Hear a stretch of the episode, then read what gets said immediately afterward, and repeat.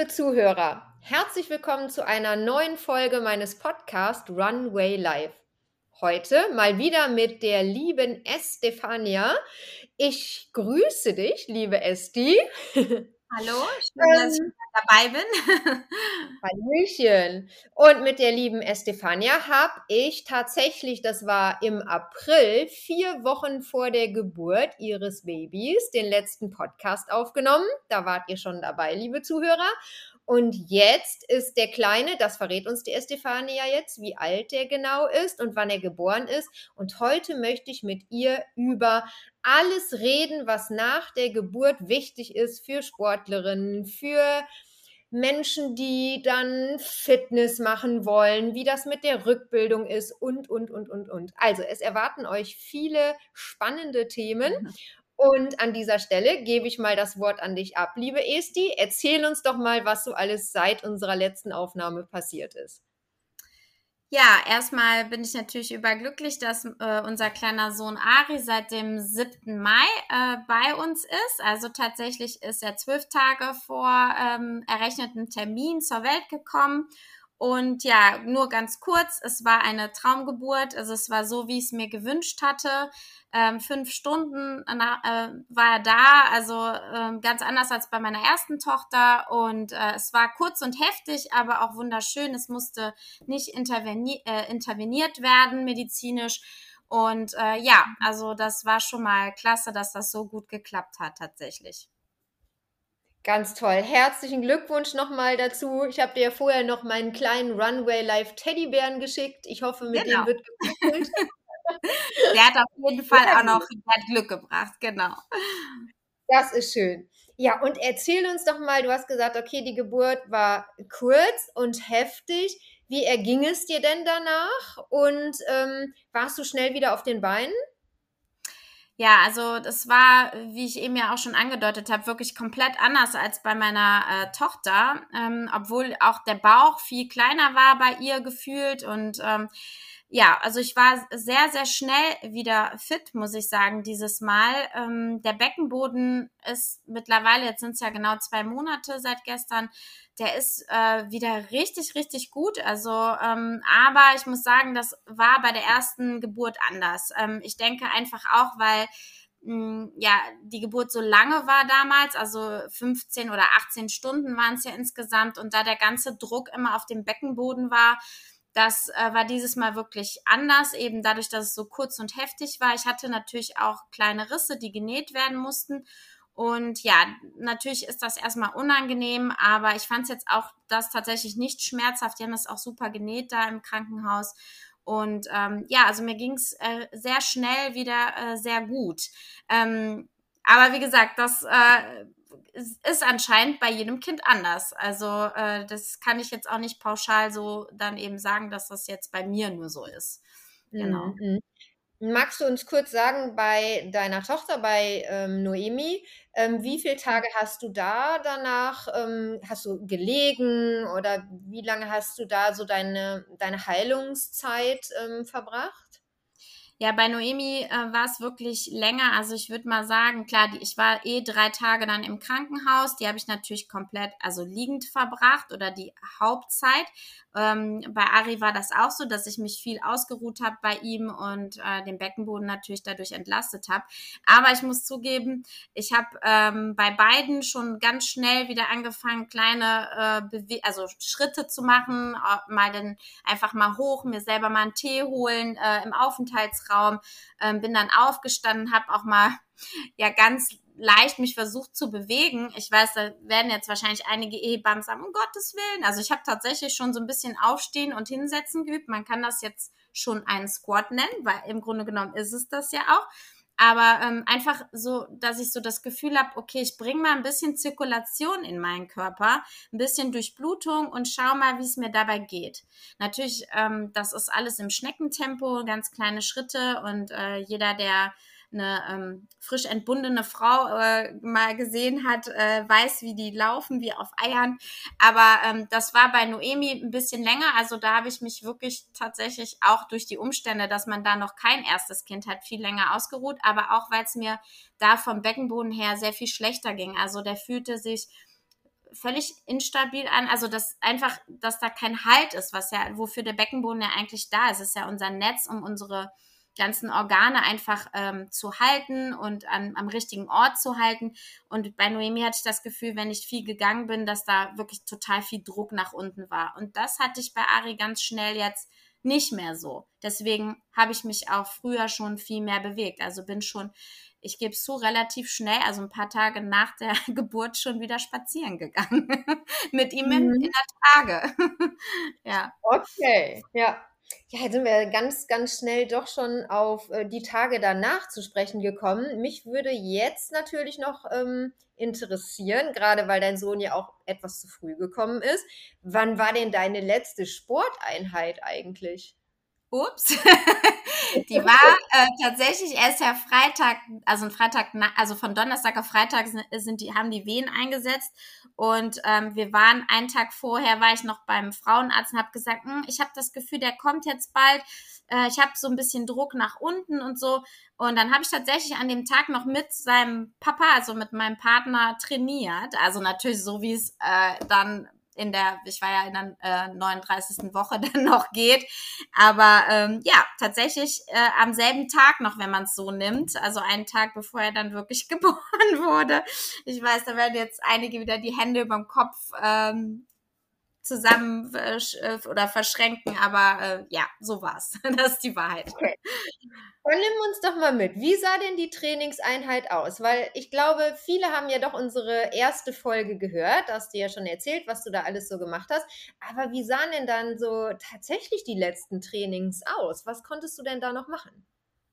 Also es war tatsächlich so, dass ich natürlich Kniebeugen immer viel auch noch gemacht habe bis zum Schluss. Ähm, tiefe Kniebeugen auch einfach aus dem Grund, weil ich auch wollte, dass ich da drin sitze, dass die, eigentlich diese Position, die man ja nun mal auch als Gebärende dann eben auch einnimmt, zum Beispiel kann man ja auch im, im, im, in der tiefen Hocke dann auch das Baby zur Welt bringen oder auch im Vierfüßler.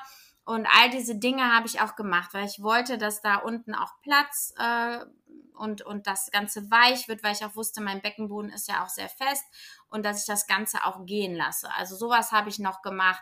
Dann ähm, auch diesen Bird Dog, also im Vierfüßerstand, dass man so den Arm und das Bein auseinanderzieht, um hinten die äh, rückwärtige Muskulatur nochmal so ein bisschen auch mit zu trainieren. Ja, also alles, wobei der Bauch dann einfach gar nicht mehr gestört hat. Ich habe Liegestütze noch gemacht, tatsächlich auf einer hohen Box, also da, wo der Bauch dann eigentlich so gar nicht im Weg ist ja, und dadurch, ähm, all diese Übungen, denke ich, haben natürlich auch geholfen, dass ich das Baby auch im Vierfüßerstand im Endeffekt bekommen habe. Und das auch dann dadurch auch super geklappt hat und auch viel, sich viel besser angefühlt hat als bei meiner ersten Tochter, die im Liegen zur Welt gekommen ist. Mhm. Ja, super. Und sag mal, hast du auch noch in dem Sinne Herz-Kreislauf-Training gemacht? Hast du Spaziergänge gemacht? Bist du Fahrrad Ach so, ja. Gefahren? Ja, also absolut. Äh, ich bin äh, tatsächlich, also ich habe tatsächlich noch Slow Jogging gemacht bis ganz zum Schluss. Äh, Slow Jogging kann ich nur mal kurz anreißen. Das ist eine bestimmte Technik. Ich weiß nicht, ob ich es im ersten Podcast, doch, ich glaube, ich hatte es auch angesprochen. Ähm, es, sind, es ist eine hohe Schrittfrequenz mit sehr kurzen Schritten und äh, auch eben slow. jeder, jeder hat sein eigenes Slow-Tempo, äh, sage ich mal. Ähm, aber das ging wunderbar. Das habe ich wirklich bis ganz zum Schluss gemacht, weil es sehr beckenschonend und äh, ist. Und äh, Fahrradfahren habe ich gemacht auf einem normalen Fahrrad oder auch in der Box hier bei uns ähm, auf dem normalen äh, Standfahrrad. Ich ich glaube, ich bin sogar auch noch gerudert, obwohl das ja problematisch ist, weil der Bauch dann immer so ein bisschen im Weg ist. Und Spaziergänge habe ich sowieso en masse gemacht. Also ich mache ja eh fast alles, was geht zu Fuß, auch mit den Kindern. Und das habe ich auch, also am selben Tag. Ich meine, ich hätte auch noch sogar eine kleine Runde Slow Jogging an dem Tag der äh, Geburt gemacht. Ja, mhm. tatsächlich. Okay. Und ähm, es gibt ja doch viele, die da auch mit einer Herzfrequenzkontrolle arbeiten. Hast du mhm. da einen Anhaltspunkt, einen Tipp, bis wie viel Prozent der Belastung sollte ich da noch gehen? Wie hast du das gemacht?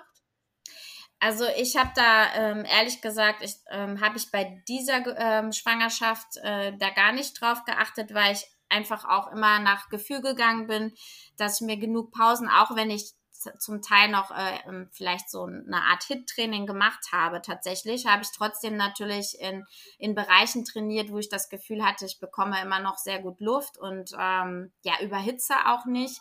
Ähm, ansonsten kann man das natürlich über ein äh, ja, ein Pulsfrequenzmesser äh, machen, dass man auch schaut, äh, wie ist die Herzfrequenz und so weiter.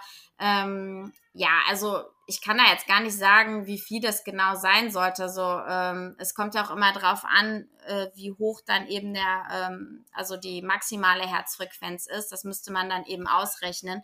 Aber ich sage den Frauen auch, sowas ist ja auch beeinflussbar. Ähm, dadurch, dass man halt ständig da drauf guckt und quasi wie ängstlich wird, ähm, dass das zu hoch geht. Ähm, deswegen würde ich immer sagen, entspannt euch, achtet viel mehr auf euer Gefühl. Also wie fühlt ihr euch dabei? Das bekommt ihr noch gut Luft? Ähm, ja, habt ihr das Gefühl, dass ihr dass euch schwindelig wird oder so, dann ist natürlich eh schon viel zu viel. Also deswegen, ich vertraue da viel mehr auf dieses eigene Gefühl, weil man sich oft auch durch solche technischen Hilfsmittel einfach auch ein bisschen verrückt macht und das natürlich auch den Blutdruck und äh, auch die Herzfrequenz und so weiter über das Nervensystem natürlich beeinflussen kann. Und ähm, mhm. deswegen bin ich da äh, sehr, sehr entspannt. Okay, prima. Ähm, bei mir ist es so, wenn die Frauen zu mir kommen, vielleicht kannst du mich da bestätigen, arbeite ich auch viel mit der Beachtung der Atmung, dass ich sage, solange du überhaupt durch Nase, Naseatmung arbeiten kannst, ist auch alles fein. Wenn ja. du einen höheren Anstrengungsgrad hast, geht schon zu Nase-Mundatmung. Da weißt du dann auch definitiv, okay, das ist jetzt für den Körper belastender. Ich empfehle auf Mund-Mundatmung zu verzichten, gerade im, im letzten Zeitraum der Schwangerschaft, weil dann ist es doch meist so, wenn man dann den äh, Puls kontrolliert, sind die schon in einem sehr hohen Bereich. Ne? Ja, absolut. Also das ist auch äh, richtig äh, schön, wie du das machst. Das ähm, ist eine gute Richtlinie. Ähm, weil klar, wenn, wenn man dann doch äh, irgendwo an seine Grenzen kommt, eben auch als Schwangere, und das ist ja auch bei jeder Frau unterschiedlich. Die einen haben das ganz schnell, dass sie dann außer Atem kommen, die anderen können einfach ein bisschen mehr. Das kommt ja auf den Trainingszustand an. Finde ich das wirklich eine sehr, sehr gute Richtlinie und vielleicht sogar dann in dem Moment auch viel, viel besser, als immer auf dieses Gerät zu starren, wo ich ja sage, so dass das ja auch immer so ein bisschen ähm, dann Stress bereitet. Ne? Und dann sind wir halt mhm. schon wieder beim Nervensystem. Genau. Nee, finde ich äh, ja eine sehr gute, gute Richtlinie. Okay, ja super. So, und dann kommen wir jetzt wieder zurück und sagen wir mal, du hast dich recht schnell wieder bewegt und hast gesagt schon, naja, so mit diesem Aufstehen und Hinsetzen, das gleicht ja schon so der Bewegungsrichtung Kniebeuge, Squat. Ja. Ja. Wann würdest du denn dann sagen, so, ab dem Tag nach der Geburt von Ari habe ich dann auch wirklich wieder mein erstes Training absolviert? Ja, ähm, also ich habe erstmal angefangen mit diesen Spaziergängen, ähm, habe dann auch, klar, ich bin ja selber auch Rückbildungstrainerin, diese Spaziergänge habe ich so circa, glaube ich, 14 Tage ähm, nach Geburt dann ähm, erhöht quasi. Also ich bin erst eine kleine Runde gegangen, habe geguckt, okay, wie fühlst du dich, habe mich danach ausgeruht, habe das dann gesteigert, einfach um so nur in Bewegung zu kommen. Und ich vom Typ her bin ja auch jemand, der Bewegung unbedingt braucht. Deswegen muss ich auch dann immer sagen, okay, du musst jetzt schauen, dass du diese Bewegung bekommst, aber ohne dann eben zu übertreiben. Das ist so, dass ich da versuche, die Waage zu halten und das auch Frauen empfehle, die eben ähnlich ticken wie ich.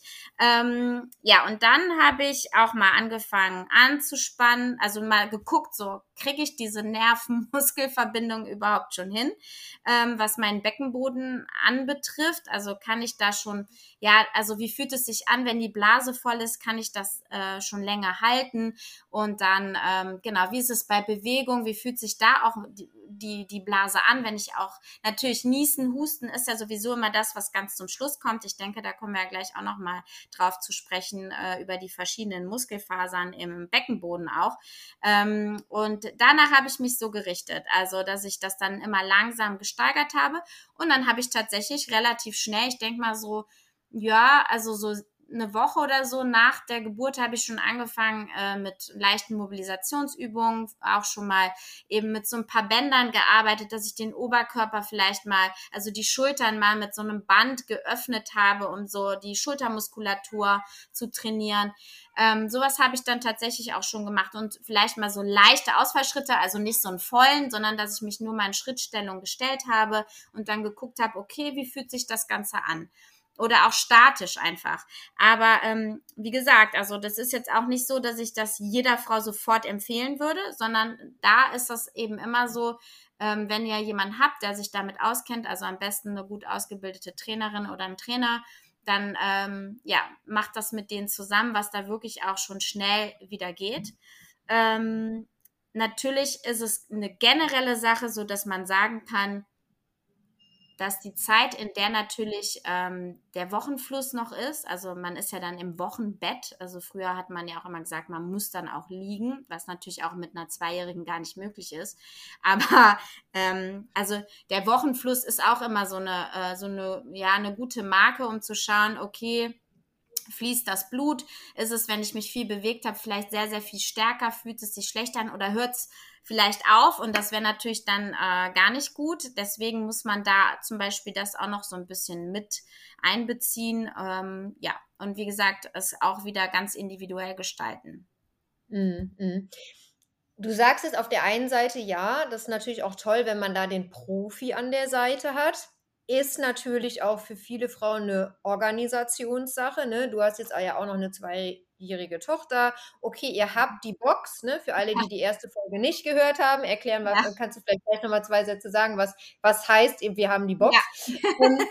wie handelst du das? Machst du das als Homeworkout? Nimmst du die Kids mit? In welcher Zeit machst du das? Wenn Ari schläft, hast du den dann in der Wippe dabei oder wie machst du das? Mhm. Genau, das, also die Box ist eine CrossFit-Box, die haben wir hier in Düsseldorf, aber wir machen auch ähm, andere Trainings, wir machen auch Prävi-Sport und ähm, Reha-Sport und so weiter. Also wir sind da sehr, sehr offen und breit aufgestellt, nur als kurze Hintergrundinformation.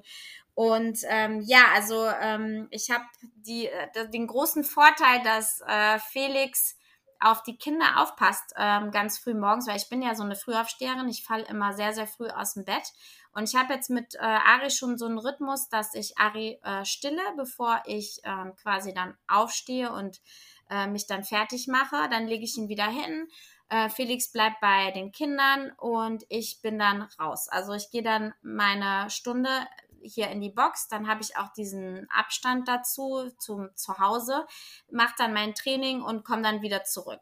Ähm, das klappt bei uns sehr, sehr gut. Äh, dann wechseln wir uns ab. Felix kann dann auch trainieren und ich bin dann wieder da. Äh, Ari hat auch immer ein Fläschchen da, also abgepumpte Milch, falls er doch mal zwischendurch trinken möchte. Das würde ich auch allen Frauen empfehlen, also auch die, die stillen, um ein bisschen mehr Flexibilität zu haben. Wenn das Stillen gut klappt, dann irgendwann den Kleinen auch mal ruhig äh, an eine Flasche gewöhnen. Da kann ich auch mal eine Empfehlung geben, wenn da jemand mal Rückfragen hat, welche Flaschen man da nehmen sollte. Ähm, genau, und das klappt dann auch richtig gut. Und ansonsten, ja, wir haben es auch bei Noemi schon so gemacht, dass wir Noemi einfach mitgenommen haben, weil gerade wenn die ja so klein sind, können, schlafen die ja auch viel. Und äh, dann klappt das auch, dass man die Maxikosi oder eine Babywippe hat oder dass man sich eben auch da abwechselt, dass man auch mal auf zu Hause switcht, äh, wenn die Kinder vielleicht dann doch mal irgendwie wach sind oder so und da einfach versucht mal ein bisschen was zu machen. Es ist wichtig, dass man sich mit dem Partner abspricht, sofern das eben geht, ähm, wann man diesen, diese Zeit bekommt. Ansonsten geht ja auch heutzutage online sehr viel, wenn man jetzt wirklich jemanden dabei haben möchte. Das habe ich mit meinen Rückbildungsmädels auch schon mal so gemacht. Die habe ich dann zugeschaltet, wenn die gesagt haben, ich kann heute nicht kommen, weil der Kleine schläft jetzt gerade noch. Und dann haben die sich einfach dazugeschaltet. Also heutzutage haben wir so viel Flexibilität dass das dann eben auch geht. Und ähm, aber es muss natürlich auch eine Absprache dann mit dem Partner da sein. Genau. Ja, ja. Schöner Hinweis. Aber ich denke auch, dass ähm, so das Fazit ist, eine professionelle Betreuung, sei es über ähm, online, am besten natürlich dann eine, ich sage dann eine Hybridmischung, weil man ja auch ähm, vielleicht mal doch live auch korrigiert werden sollte, richtig angeleitet werden sollte. Ne? Dann kann es übergehen, auch mal in eine Online-Betreuung. Aber ich glaube, das ist schon wichtig. Ne? Gerade für die Frauen, die vielleicht vorher noch nicht so viel gemacht haben und äh, die sagen, ja, ist mir aber wichtig, jetzt wieder schnell und gut fit zu werden, ohne eine Verletzungsgefahr gut angeleitet zu werden. Prima. Ähm, wie sieht das aus im Bezug auf, sagen wir mal, die Mischung von Rückbildungstraining und schon wieder Übungen, die du auch in deinem ganz normalen Training machst? Wie ist da der prozentuale Anteil? Hast du erstmal hm, überwiegend nur dich auf deinen Beckenboden konzentriert? Du hast eben gesagt, na, du hast auch schon ein bisschen Übungen mit, mit Gummibändern wieder angefangen. Was denkst du, wie schnell kann man das steigern? Ja, ähm, also ich würde, wie gesagt, jeder Frau erstmal empfehlen, also wenn sie auf ganz nummer sicher gehen möchte und da auch nicht viel Erfahrung damit hat, erstmal den äh, Wochenfluss abzuwarten. Das sind ja meistens so sechs Wochen, bis man dann quasi in der Nachsorge beim Frauenarzt war oder auch bei der Hebamme. Und wenn man dann das äh, sagt, okay, das geht jetzt, dann kann man ja normalerweise mit der Rückbildung so richtig beginnen. Äh, ich habe jetzt viel früher angefangen, das jetzt aber auch, weil ich das einfach für mich auch gut entscheiden kann. Ich habe aber auch trotzdem darauf äh, gewartet, dass auch der äh, Arzt mich nochmal untersucht und als er dann natürlich gesagt hat, ja, das sieht alles super aus, dann konnte ich natürlich nochmal ein bisschen mehr einfach machen, weil man dann auch das Gefühl hat, okay, ähm, jetzt bin ich auch nochmal auf der sicheren Seite. Ähm, ich würde immer erst mit diesen Beckenbodenübungen anfangen. Das habe ich natürlich auch gemacht, dass ich versucht habe, erstmal immer anzuspannen und auch Übungen zu machen, wo ich es auch aktivieren kann bei. Ähm, da ich das natürlich selber unterrichte, habe ich das auch für mich gemacht. Was ich aber eben auch noch einen wichtigen Punkt finde, ähm, was wir eben noch nicht erwähnt haben, ist auch dieses ein Treffen haben mit den anderen Frauen. Das brauchen viele Frauen auch. Also äh, vor Ort ist sowieso schön, weil man dann auch mal sich kennenlernt und so weiter, auch andere Sachen mal besprechen kann. Ähm, einfach der Motivation halber. Also viele brauchen auch diesen festen Termin, weil so ein äh, Tag mit einem Baby oder mehreren Kindern ist ja auch unglaublich durchgetaktet und es verläuft ja auch nie so, wie man sich eigentlich gewünscht hat oder vorgestellt hat. Man muss ja auch sehr flexibel sein und manchmal ist es auch schön, wenn man doch diesen Termin hat, weil man dann versucht einfach, okay, die Zeit ist jetzt meine und ich gucke jetzt, dass ich da wirklich hinkomme und dann auch mal eine Stunde entweder mit oder ohne Kind dann auch für mich habe. Das finde ich ganz wichtig. Was das Prozentuale angeht, also ich mache jetzt mittlerweile tatsächlich schon ähm, auch wieder viele funktionelle Übungen.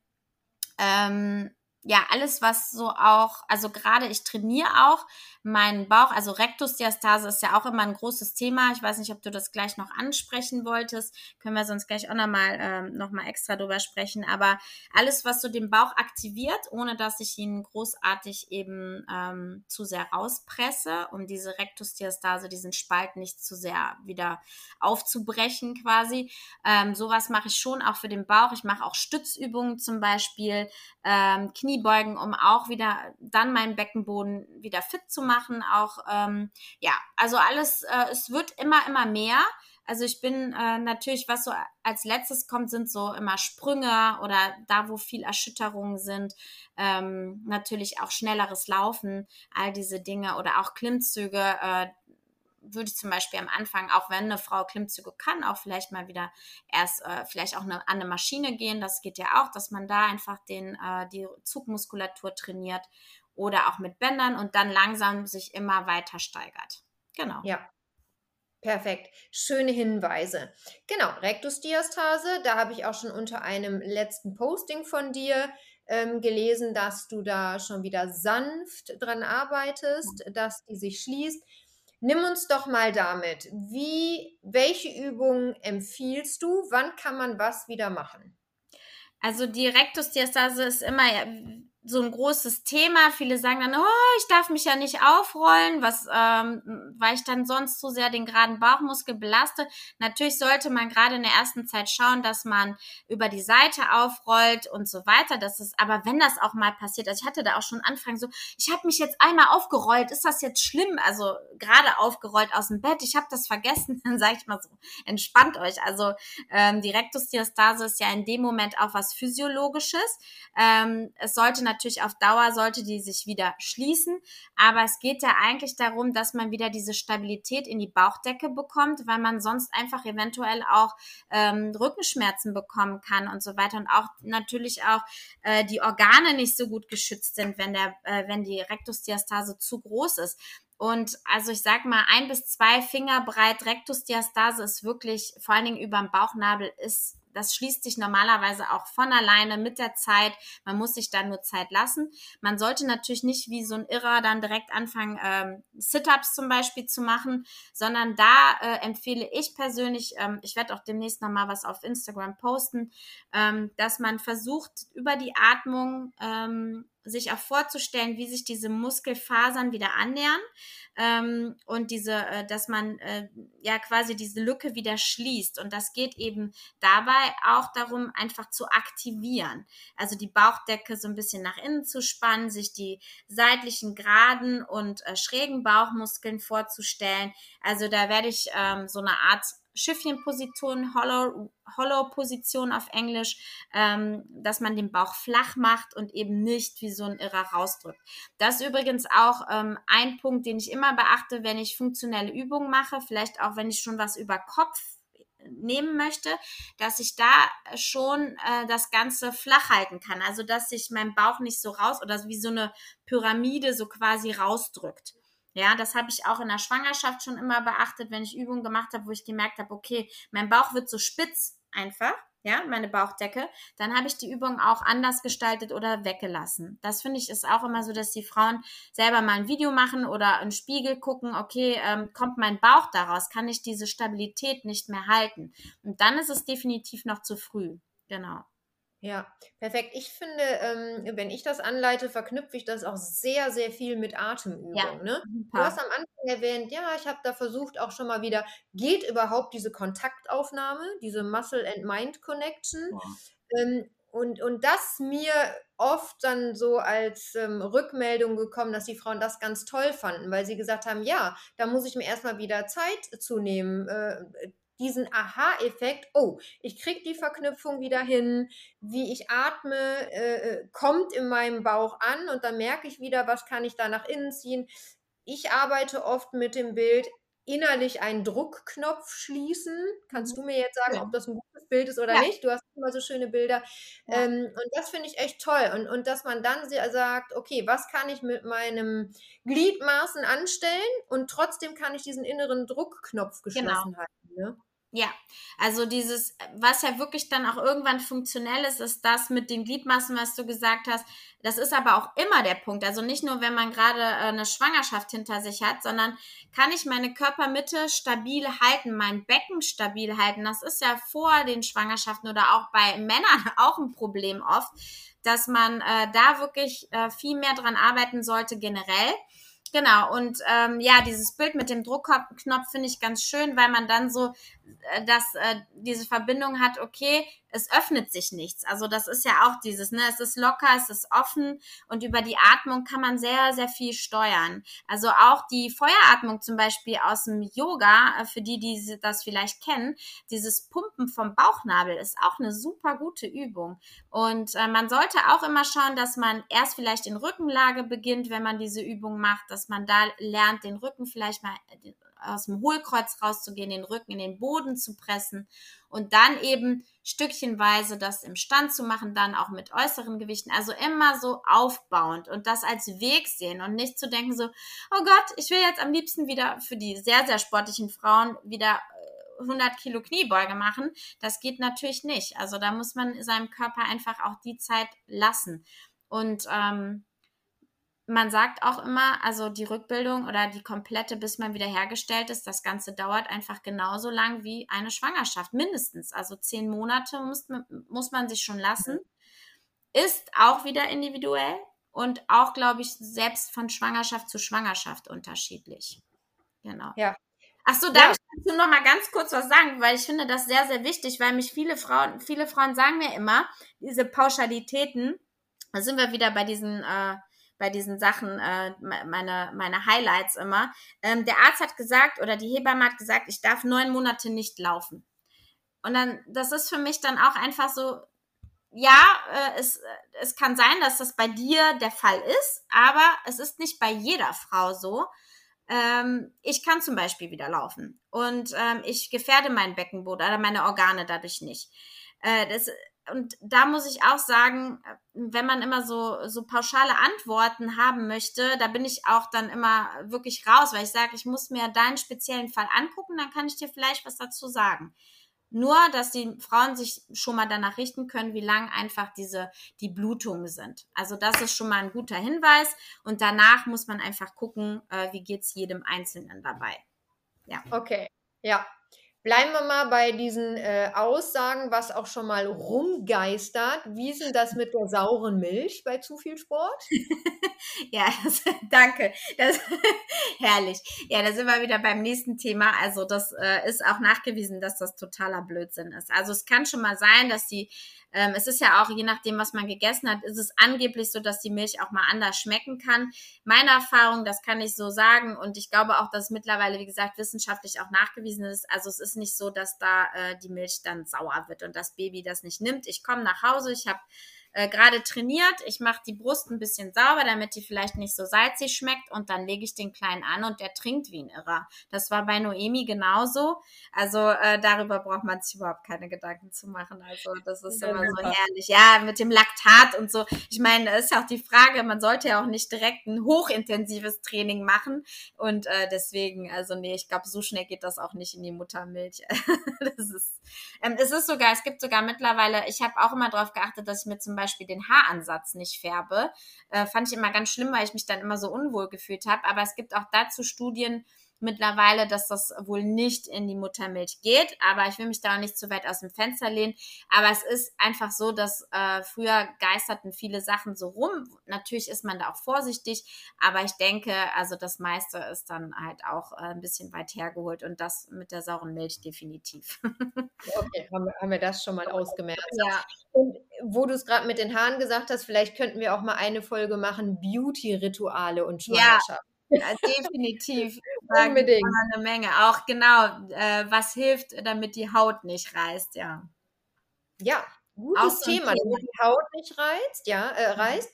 Ähm, Thema Bauch. So, du hast gesagt, ne, man sollte sich für die Rückbildung auch wirklich Zeit nehmen, so lange sagt man grob, wie die Schwangerschaft gedauert hat. Jetzt ist es ja doch so, dass ich ich denke, einige Frauen unter Druck setzen lassen von dem, was auf Instagram vielleicht auch mhm. rumgeistert. Ne? Da posten sich die ähm, Promis so und so viele Wochen nach der Gebur äh, Geburt wieder so flach äh, wie eh und je. Ähm, ja, was ist deine Meinung dazu? Wie sieht das auch aus mit der Ernährung? Ja, du, Mhm. wie hast du deine Ernährung angepasst? Da hatten wir schon im, in der ersten Folge drüber Ja. geredet. Wie machst du es jetzt nach der Geburt? Weil ich auch weiß, du bist ein Mensch, der sehr darauf achtet. Ja. Ähm, wie viel gönnst du dir? Was lässt du zu? Oder ja, erzähl doch mal. Ich, ähm, was ich tatsächlich im Moment gar nicht mache, weil ich weiß auch, dass das ähm, viele Frauen auch vielleicht vor den Schwangerschaften gemacht haben, das mache ich eben definitiv auch nicht, ist das ähm, 16-8-Fasten, was ich, ähm, also Intermittent Fasting, was ich tatsächlich auch äh, vor den Schwangerschaften immer so zweimal die Woche nur oder so gemacht habe, weil es ja auch gut gegen Entzündungen ist und so weiter und ich mich auch sehr wohl gefühlt habe damit. Das mache ich im Moment gar nicht. Das habe ich weder in der Schwangerschaft noch in der Zeit, in der ich gestillt habe, gemacht. Ähm, weil ich wirklich natürlich darauf achten will, dass ich äh, da ausreichend Kalorien immer zu mir nehme und einfach nicht in so einen Status komme, dass ich faste. Ähm, in dem Sinne. Ich esse aber weiterhin nur meine drei Mahlzeiten am Tag. Ich esse weiterhin keine Zwischenmahlzeiten, lasse dem Körper trotzdem immer Zeit, mal kurz zu fasten, also dass der Blutzuckerspiegel auch mal wirklich mal unten bleibt, die Insulinausschüttung nicht ständig da ist. Da achte ich sehr, sehr drauf. Ich achte auf frisch zubereitetes Essen, natürlich ähm, ja auch meinem Typ entsprechend. Da hatten wir ja schon mal drüber gesprochen, dass ich das ja auch über eine Blutanalyse mache. Also ich esse eigentlich jetzt mittlerweile wieder alles, weil in der Schwangerschaft darf man ja auch nicht immer alles essen. Also ich esse jetzt halt auch wieder mal ein Steak oder so. Ähm, ja, das ist also Süßigkeiten esse ich auch nach wie vor nicht. Ähm, ich esse natürlich dann äh, Obst zum Nachtisch mal oder zum Frühstück ähm, oder mal meine Lieblingsdunkle Schokolade. Das ist schon was, was ich auch regelmäßig zu mir nehme. Aber wichtig ist, dass ich regelmäßig esse und ähm, auch genug esse, damit der Milchfluss einfach auch da ist. Also wenn man zu wenig isst, ist es äh, für als Stillende wirklich äh, nicht gut. Also da habe ich auch schon viele Frauen gehört, die mir gesagt haben, oh, die Milch ist mir dann äh, weggeblieben oder ich habe dann gemerkt, weil ich abnehmen wollte und so weiter, habe dann Kalorien reduziert und dann lief es mit der Milch nicht mehr so. Und da muss man sich einfach überlegen, was möchte man als Frau? Möchte man das Baby stillen unbedingt, was bei mir der Fall ist? Oder sagt man, okay, nee, also ich mache auch Flaschennahrung, was ja dann auch okay ist, weil die Frau sollte sich ja auch damit wohlfühlen. Und ähm, ja, das Thema Abnehmen ist sowieso dann natürlich ein großes Thema. Immer, also man sagt ja auch stillen, dass man dadurch äh, schon direkt total abnimmt. Ich kenne Frauen, bei denen ist das der Fall.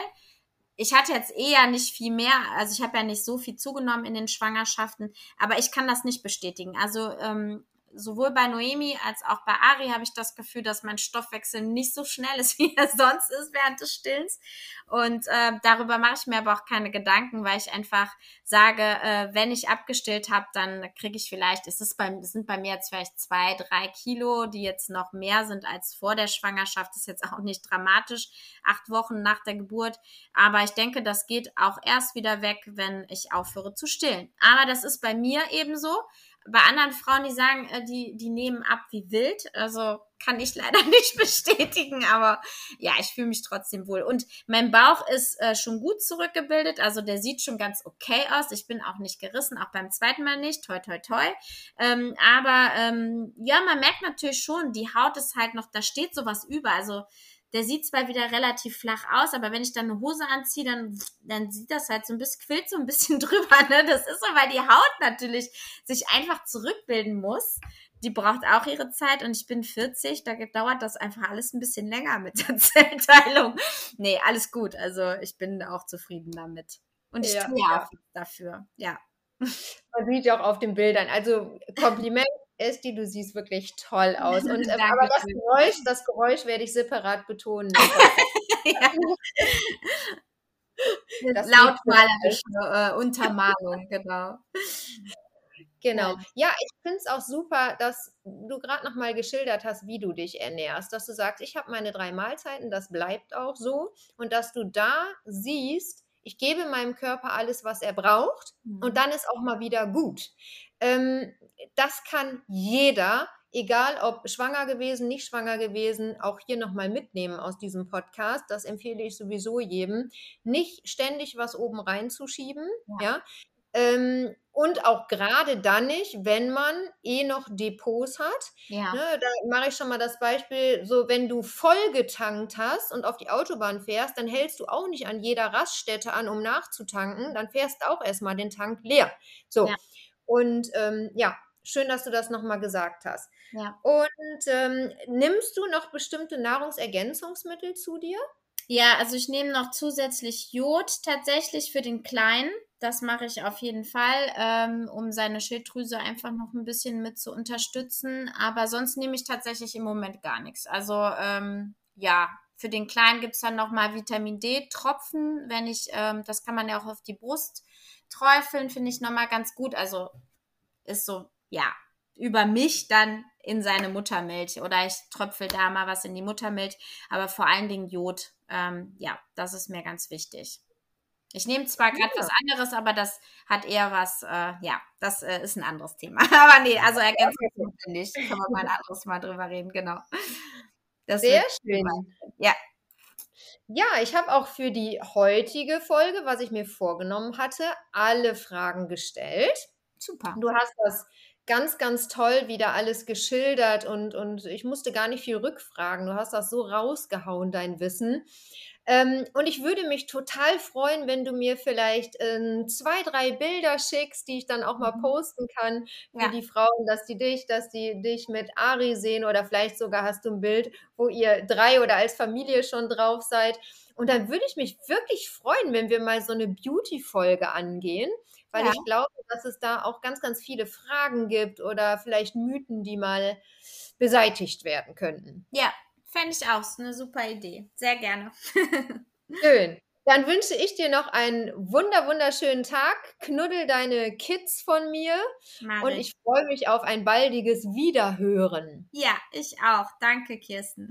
Ja, War sehr schön. wieder. Liebe Zuhörer, lasst uns gerne ein Like unter den Beiträgen zu diesem Podcast, teilt uns unter Freunden und Bekannten und wenn ihr mich unterstützen wollt, dann hinterlasst mir gerne eine Bewertung bei Spotify oder Apple Podcast und dann sag ich bis dahin. Tschüss.